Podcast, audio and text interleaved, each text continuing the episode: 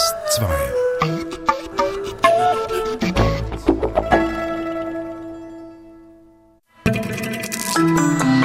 DRS2 aktuell. Heute wird Yassir Arafat exhumiert. Wir wollen wissen, was im Umgang mit den Toten universell ist. Der Roman Cloud Atlas galt als nicht verfilmbar. Nun ist der Film dennoch da. Wir fragen, ob die Regie gescheitert ist.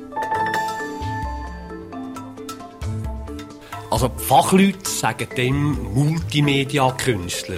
Und das kommt mir immer ein bisschen komisch vor, aber es ist so, ich tue einfach mit verschiedenen Medien probiere etwas auszusagen, wo mir in Sinn kommt. So unter dem Motto aus dem Leben gegriffen, ins Leben zurückwerfen. Bern zeigt eine Ausstellung über Carlo Lischetti. Wir fragen, was uns der Künstler heute zu sagen hat. Der ist zwei aktuell. Am Mikrofon Michel Scheidecker. Heute soll das Grab Yassir Arafats geöffnet werden. Wissenschaftler aus Frankreich, Russland und der Schweiz sollen den Verdacht eines Giftmordes am ehemaligen Palästinenserführer überprüfen. Längst nicht alle Palästinenserinnen und Palästinenser sind mit der Exhumierung ihres Idols einverstanden, da die Totenruhe gestört wird. Judith Wipfler von der SRF Religionsredaktion. Warum hat die Totenruhe eine solche Bedeutung im Islam? Ja, die Totenruhe soll ewig gelten. Es sind auch ewige Gräber, die zwar nicht weiter geschmückt werden, aber bis quasi zum Ende der, der Zeiten erhalten bleiben sollen. Und dann ist natürlich die Störung der Totenruhe eine Unterbrechung desselben. Und äh, das gilt es zu, auf jeden Fall zu verhindern, wobei es natürlich auch da Regelungen gibt. Ähm, es wird dann nach der Exhumierung, nach der Obduktion der Leichenteile Arafats wieder eine Bestattung geben nach den Riten des Islams, sodass er dann wie neu nochmal bestattet werden wird. Aber was geschieht dann mit den Toten, wenn wir sie in ihrer Ruhe da stören?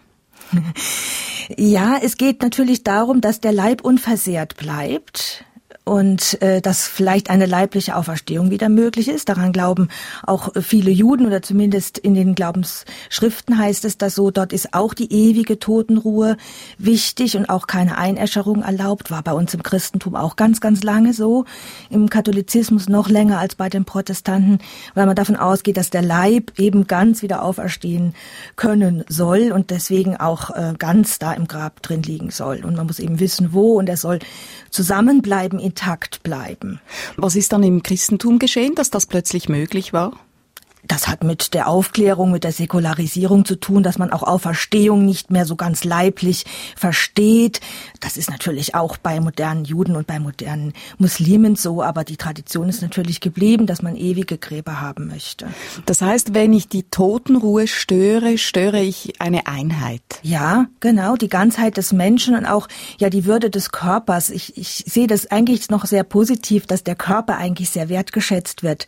Ne? Also es geht nicht nur um den Geist, um die Seele. Es geht wirklich um den Körper, der wichtig ist, von Gott ist und äh, eben auch, auch wieder heil gemacht werden soll. Das klärt also auch die Frage der Obduktion. Das heißt, Obduktion mhm. ist in dem Sinne auch nicht erlaubt. Eben, das, da wird der Körper verletzt und das wird eben auch nur ähm, dann gemacht, wenn es absolut angezeigt ist. Es wird natürlich gemacht. Das Rechtssystem sieht das auch vor im Islam. Aber eigentlich sollte der Körper, wenn es irgendwie geht, unversehrt bleiben. Nun sind ja die Weltreligionen auch ein Stück weit Überbau über viel ältere, vielleicht animistische, magische Vorstellungen von Tod und Leben. Was davon, glauben Sie, lebt noch in unserem Umgang mit den Toten? Also ich denke, diese Grenze ist ganz wichtig. Also wenn man jetzt so in kultischen Kategorien denkt, ja, da ist Kontakt mit Toten oft, äh, der verunreinigt, also im kultischen Sinne, nicht im moralischen, im kultischen Sinne. Der macht unrein, der macht unfähig, sich dem Göttlichen zu nähern, weil das eben die Grenze zwischen Leben und Tod ist. Alles, was die Grenze zwischen Leben und Tod berührt, das ist, hat auch mit Geburt wieder zu tun, ja, mit Blut. Und alles, was damit mit dieser Grenze zwischen Leben und Tod zu tun hat, da ähm, betreten wir den Bereich der Heiligkeit. Und bei Heiligkeit, da wird es auch gefährlich. Und äh, deswegen ist da so ein ganz geordneter Umgang mit diesen Toten äh, wichtig. Also die werden auch sehr schnell bestattet im Islam und im Judentum, möglichst innerhalb von drei Tagen unter die Erde. Ja, das hat auch hygienegeschichtlich macht das Sinn, gerade in heißen Ländern. Ja, und das hat aber auch was damit zu tun, diese Grenze zwischen Leben und Tod herzustellen und zu wahren weil das was mit Heiligkeit zu tun hat. Und das hat natürlich einen kultischen Hintergrund. Ja. Könnte man auch sagen, der Respekt im Umgang mit den Toten hat was damit zu tun, wie wir selbst den Tod vielleicht sehen? Also, dass er uns eben ja. Angst macht. Ja, wahrscheinlich, ja, ja. Aber auch eben mit dem Respekt vor dem Heiligen, vor dem Leben. Also, ich habe vorhin das Blut erwähnt, das auch so eine Grenze markiert bei Menstruation, bei, bei Geburt. Man sagt im, im Judentum ja auch, das Blut ist der Sitz des Lebens. Also wenn, deswegen auch Blutverzicht, koscher essen, ja. Es geht darum, dieses Blut zu vermeiden, aber das hat was mit dem Respekt vor dem Leben zu tun. Was ist das Universelle? sagen wir mal, weltumspannend universell im Umgang mit dem Tod? Ich denke, diese Grenze, die können wir Lebenden einfach nicht überschreiten. Nicht? Also wir wissen nicht, was da kommt. Und der, da helfen dann Rituale, wie man mit dieser Grenze umgeht, als wir als Zurückbleibende zunächst mal als Lebende, um diese Grenze auch zu, zu markieren. Und da stehen wir eigentlich, ja, wie vor einem großen Wunder davor und wissen nicht, was dahinter ist.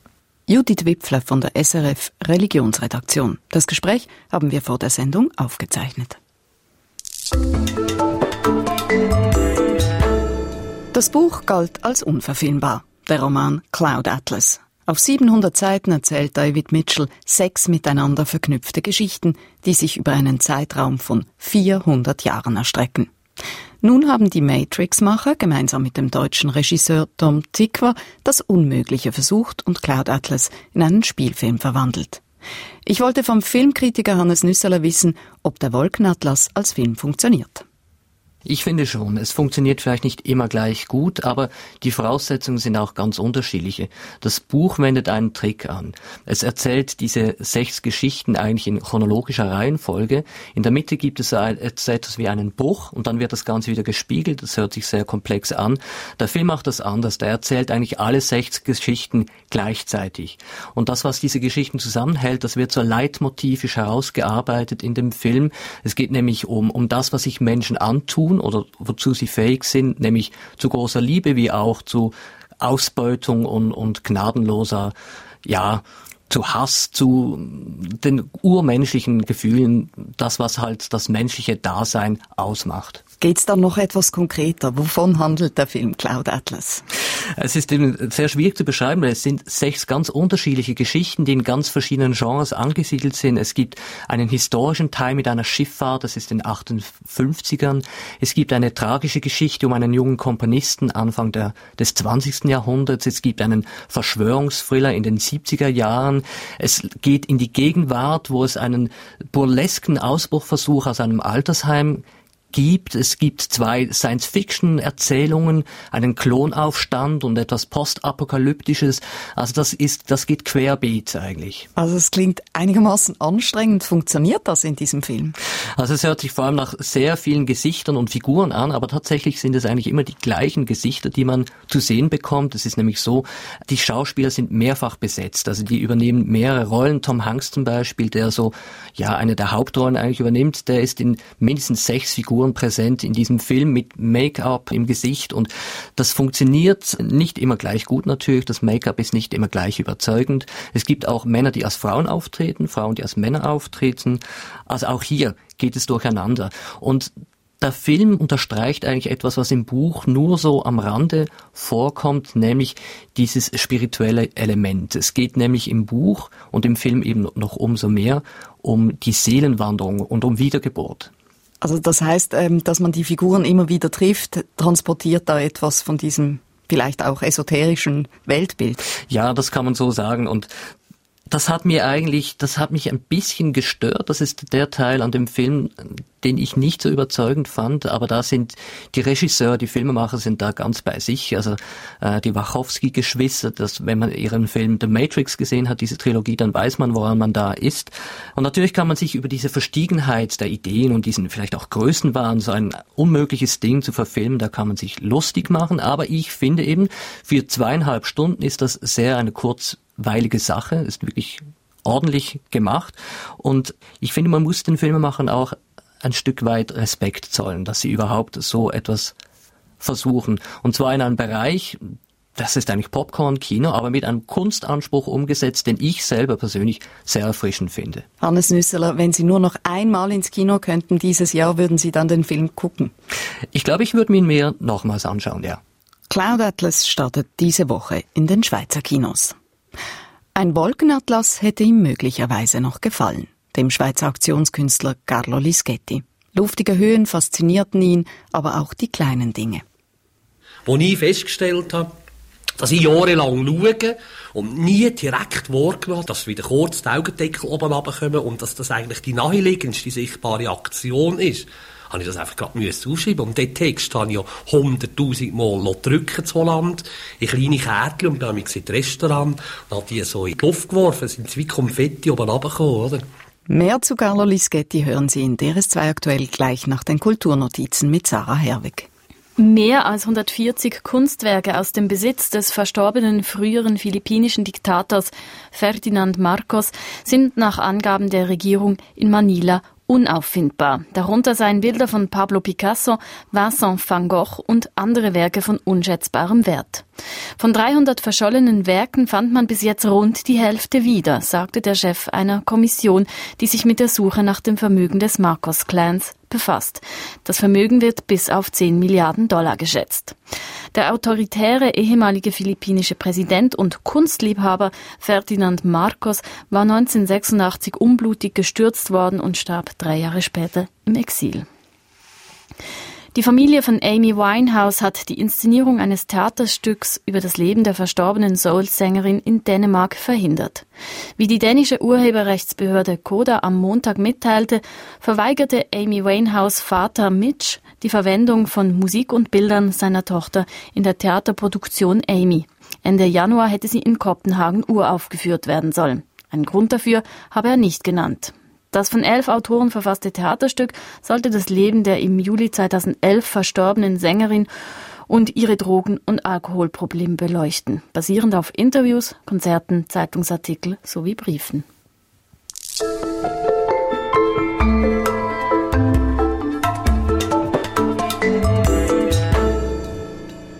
In den 70er Jahren klingelte ein Pfändungsbeamter an der Türe des Berner Künstlers Carlo Lischetti. Was sein Beruf sei, fragte der Beamte, um die entsprechende Angabe auf seinem Formular festzuhalten. Lischetti entgegnete, ich bin mein Beruf und produzierte gleich eine Arbeit mit demselben Titel. Zu sehen ist sie jetzt in einer kleinen Berner Ausstellung. Elinor Landmann. Zahlungsbefehle, Pfändungsankündigungen, Aufschubsbewilligungen. Mit der Arbeit Ich bin mein Beruf legte Carlo Lischetti in den 70er Jahren seine prekäre Existenz als Künstler offen. Die amtlichen Schreiben rund um kleinste Geldsummen hängen fein säuberlich kopiert an der Wand. Dazu hängte Lischetti Passfotos von sich. Grinsend hält der Mann mit dem großen Schnauz einen Zettel unter sein Kinn. Ich bin mein Beruf und ich bin immer noch mein Beruf steht da. Diese Arbeit ist jetzt ausgestellt im Berner Progger. Die Kuratorin Kerslin Bühler streicht Lischettis Aktualität hervor. Prekarität ist das große Schlagwort in unserer Zeit und wir müssen ja alles auch immer wieder persönlich verteidigen gegen das Effizienzstreben, gegen das Nutzdenken, sei es in der Forschung, sei es auch in der Kunst, gegen die Übermacht des Marktes. Und dass da jemand bis zu dieser existenziellen Grenze, dass er daran festhält, das finde ich ein wahnsinniges, starkes Werk. Carlo Lischetti ist an diesen existenziellen Spannungen auch zerbrochen. Vor sieben Jahren nahm sich der Künstler das Leben. Seine Werke sind nicht gerade einfach auszustellen, denn Lischetti hat vor allem als Aktionskünstler gearbeitet. Er plante zum Beispiel einen Dachwanderweg durch Bern, der leider nie realisiert wurde. Oder Lischetti polierte zwölf Stunden lang eine Abflussdohle in der Altstadt. Was solche Aktionen sollen, Darüber gab Lischetti 1996 gegenüber Radio DRS Auskunft. So eine Art einfach das Gesehen im Alltag ein bisschen aktivieren. Also jetzt, ja, ja, vielleicht ein bisschen komisch gesagt, dass wenn, wenn man läuft, dass man nicht einfach von A nach B läuft, und damit es Fall ist, sondern dass irgendwie einfach immer zwischendrin wieder, ja, im Alltag einfach so Flash hat, die einem irgendwie vielleicht an die Vergänglichkeit erinnern oder sonst etwas. Lischettis Kunst sind Flashes, die mit viel Humor den Alltag unterbrechen, eine Perspektivenverschiebung hervorrufen. Zum Beispiel als Carlo Lischetti dünne Gummimatten verkaufte und die als Standpunkte bezeichnete. Das klingt ja erstmal harmlos, hat es aber in sich. Kaslin Bühler vom Kunstmuseum Bern. Der Umstand, dass einem ein Künstler Standpunkte verkauft, ist ja eigentlich skandalös. Wir sind in einer Demokratie schon seit vielen Jahrzehnten und es ist geradezu staatsbürgerliche Pflicht, sich eigene Standpunkte heranzuarbeiten. Aber der Umstand, dass er das als Marktlücke erkennt, zeigt ja, wie wenig er glaubt, dass wir welche entwickeln können. Die Komik, der Humor sind bei Carlo Lischetti stets gegenwärtig. Schildbürgerstreiche sind seine Kunstwerke und Aktionen. Eine der in Bern ausgestellten Videoarbeiten zeigt Lischetti, wie er mit einer Milchkanne streitet. Thema der Auseinandersetzung? So wie man in den Kessel hineinruft, so tönt es auch hinaus. Stimmt nicht, hält der Kessel dagegen. Doch derart tiefsinniger Schabernack birgt immer auch die Gefahr in sich, zu leicht genommen zu werden. Lischetti kämpfte ein Leben lang darum, ernst genommen zu werden. Unterdessen wird er es. Das Berner Performance Festival Bone kümmert sich nächste Woche nachhaltig um Lischetti.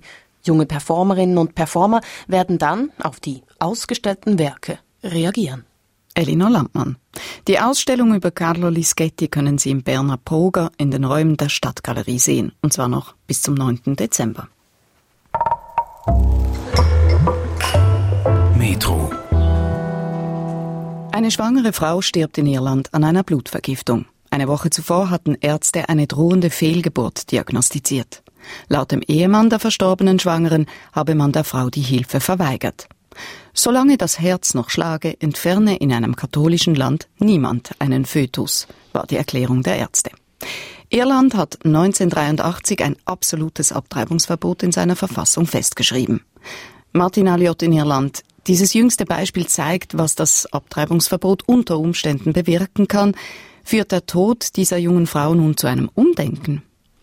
Das ist unverkennbar, wenn auch mit der Langsamkeit von Gletscherzungen und ausgehend von einer, wie Sie schon angedeutet haben, sehr, sehr konservativen Ausgangsposition. Aber es scheint als Beobachter unverkennbar, dass die Iren und die Irinnen eher als bei früheren derartigen Diskussionen bereit sind, die Realität in Betracht zu ziehen. Der von Ihnen zitierte Verfassungsparagraph hatte ja 1983 das Leben der Mutter und das Leben des ungeborenen Fötus gleichwertig erklärt. Und nie in diesen 29 Jahren seither hat es der Gesetzgeber für nötig befunden, Ausführungsgesetze für diese Zweideutigkeit zu erlassen und das rächt sich dann periodisch in tragischen Einzelfällen. Wenn Sie nun sagen, ja, es gibt im Tempo der Gletscherzunge ein Umdenken, in welche Richtung führt das dann? Äh, wie ich andeutete, dass man etwas weniger heuchlerisch und äh, man kann fast sagen frömmlerisch ist und einsieht, dass die Abgrenzung, wie es die Richtlinien des irischen Ärzteverbandes tun zwischen der Gesundheit der Mutter und dem Leben der Mutter, im ersteren Fall darf nicht eingegriffen werden, im zweiteren ja, äh, dass das nicht einfach in einem Satz machbar ist, dass also die medizinische Indikation, und um mehr geht es nicht, äh, etwas klarer vom Gesetzgeber definiert werden muss. Und das, glaube ich, ist nun mehrheitsfähig. Aus Distanz mutet ja dieses Abtreibungsverbot in Irland sehr anachronistisch an. Von Italien bis Spanien gibt es Fristenlösungen, alles auch katholische Länder. Warum diese Strenge in Irland?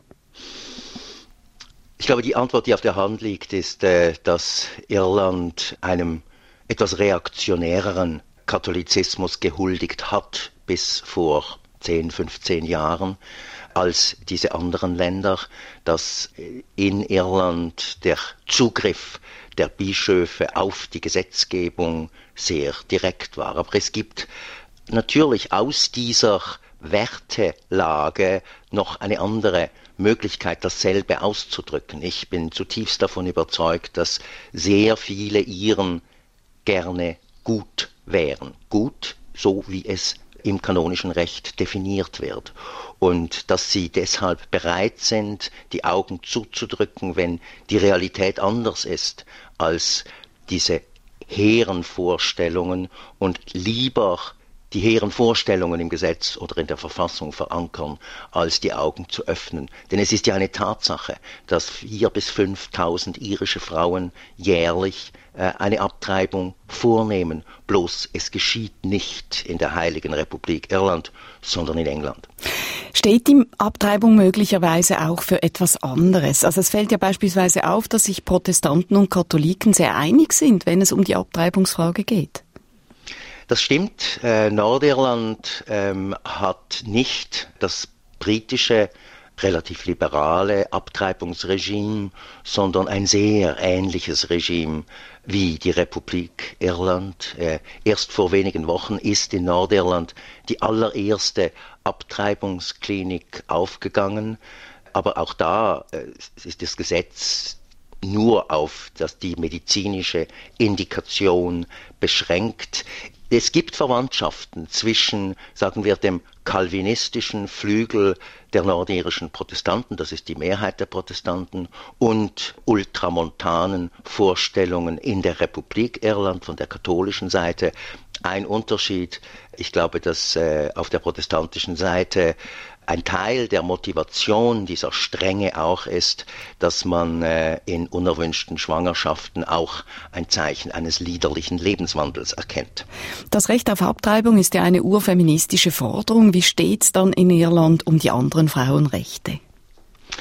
Da sehe ich keine Parallelität. Ich glaube, dass irische Frauen in Wirtschaft und Gesellschaft eine herausragende Rolle spielen, wenn auch vielleicht nicht exakt egalitär, aber doch durchaus mit anderen europäischen Ländern vergleichbar.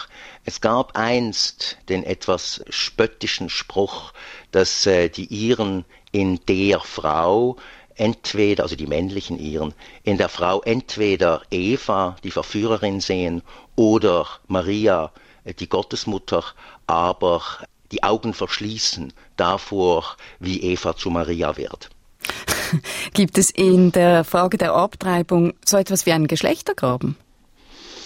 Ich glaube, jetzt erkennen zu können, dass, aber das ist natürlich immer, steht auf wackeligem Grund, dass angesichts des Todes dieser jungen indischen Frau als vermutlich als Folge der Fehlgeburt, die nicht ärztlich betreut wurde, dass Frauen in Irland auf die Hinterbeine stehen, weil sie um sich selbst, um ihre Töchter, um ihre Schwestern Angst haben und sagen, das muss jetzt durch die Gesetzgebung geklärt werden. Und vielleicht sind sie da jetzt etwas weiter als die Männer. Aber nach der Aufhebung des Abtreibungsverbots ruft dennoch niemand. Oh nein, davon kann keine Rede sein. Es würde mich sehr, sehr wundern, falls es eine Gesetzgebung gibt und das irische Kabinett berät heute darüber, das Parlament debattiert, wenn am Ende dieses Prozesses Inzest und Vergewaltigung als Indikationen erlaubt würden. Von anderen wie sozialen oder psychologischen Indikationen spricht kein Mensch hier. Aus Irland Martin Aliot. Das Gespräch haben wir vor der Sendung aufgezeichnet. Heute wäre einer der größten Gitarristen der Popgeschichte 70 Jahre alt geworden. Eine kleine Hommage an Jimi Hendrix von Sebastian Günther.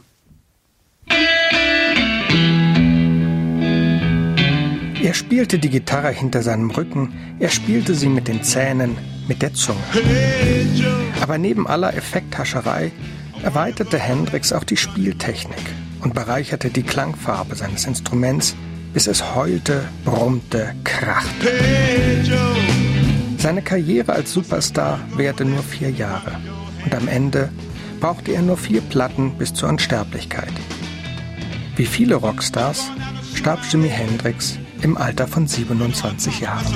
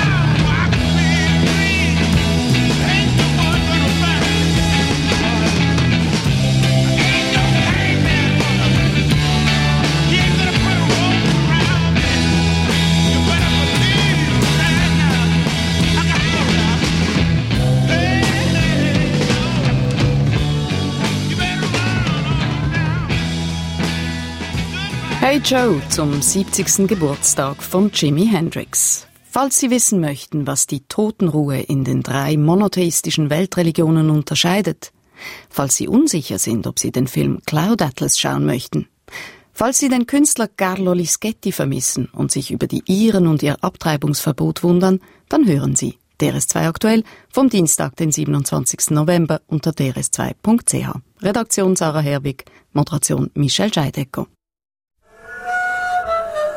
Erfahren Sie mehr über unsere Sendungen unter drs2.ch.